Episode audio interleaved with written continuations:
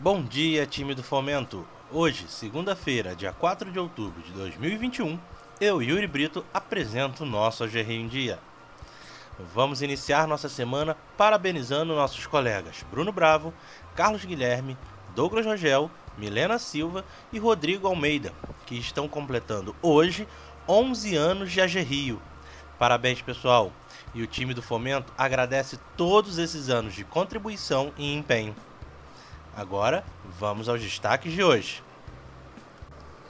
Supera RJ. O programa do governo do estado que beneficia trabalhadores, microempreendedores e micro e pequenas empresas por meio da AG Rio, o Supera RJ, alcançou a marca de 69 milhões em financiamento. Até o momento, os empréstimos aprovados pela agência fomentaram os negócios de mais de 5,8 mil clientes em todo o estado. Calendário Retorno Presencial. Nesta semana, retornam para o regime presencial os empregados com 49 a 51 anos. Não esqueça de conferir na nossa intranet as orientações sobre esta nova fase relativas à jornada de trabalho, vale transporte, equipamentos incomodato, entre outros. Outro ponto que é importante lembrar: será preciso que todos estejam atentos às medidas preventivas contra o coronavírus, usando máscaras no ambiente de trabalho e mantendo o isolamento social. Banco Central projeta alta de 12,6% no crédito em 2021. O Banco Central está mais otimista que o mercado financeiro para o comportamento do crédito no sistema financeiro neste próximo ano.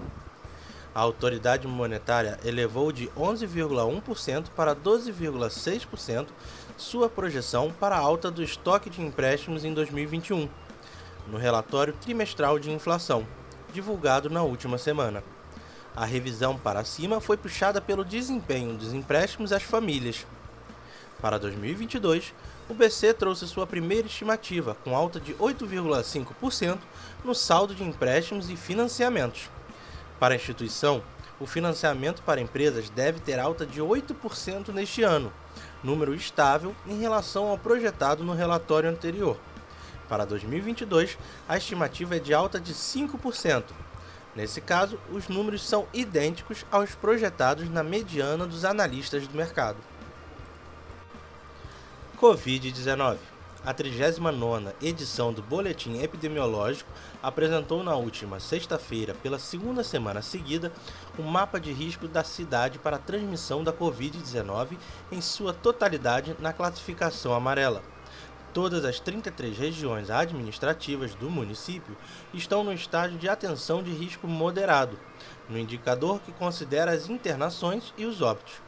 Além desses dois índices, casos notificados por Covid-19 e os atendimentos na rede de urgência e emergência por síndrome gripal e síndrome respiratória aguda grave na capital também mantém a tendência de queda sustentada.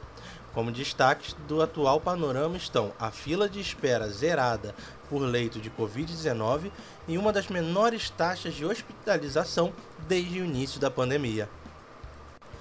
Dose de reforço. A Prefeitura do Rio iniciou na última sexta-feira a aplicação da dose de reforço da vacina contra a Covid-19 em trabalhadores da saúde, após recomendação do Ministério da Saúde. Até fevereiro de 2022, os profissionais que receberam a aplicação da segunda dose da vacina seguirão um calendário escalonado por idade e prazo. Entre 1 e 9 de outubro, os trabalhadores da saúde com 60 anos ou mais que tomaram a segunda dose há pelo menos três meses são convocados. De 13 a 18 de outubro, receberão a dose de reforço aqueles que tomaram a segunda dose em fevereiro. De 28 a 23 de outubro, os imunizados em março. E de 25 a 30 de outubro, os que completaram o esquema vacinal em abril. Novembro será reservado a quem se vacinou em maio e em dezembro em junho. Já em 2022, em janeiro, começa com a convocação dos trabalhadores da saúde que tomaram a segunda dose em julho. E finalmente, em fevereiro do ano que vem, pessoas desse grupo que se imunizaram em agosto de 2021. Ficamos por aqui, pessoal. Um bom dia de trabalho a todos e até amanhã.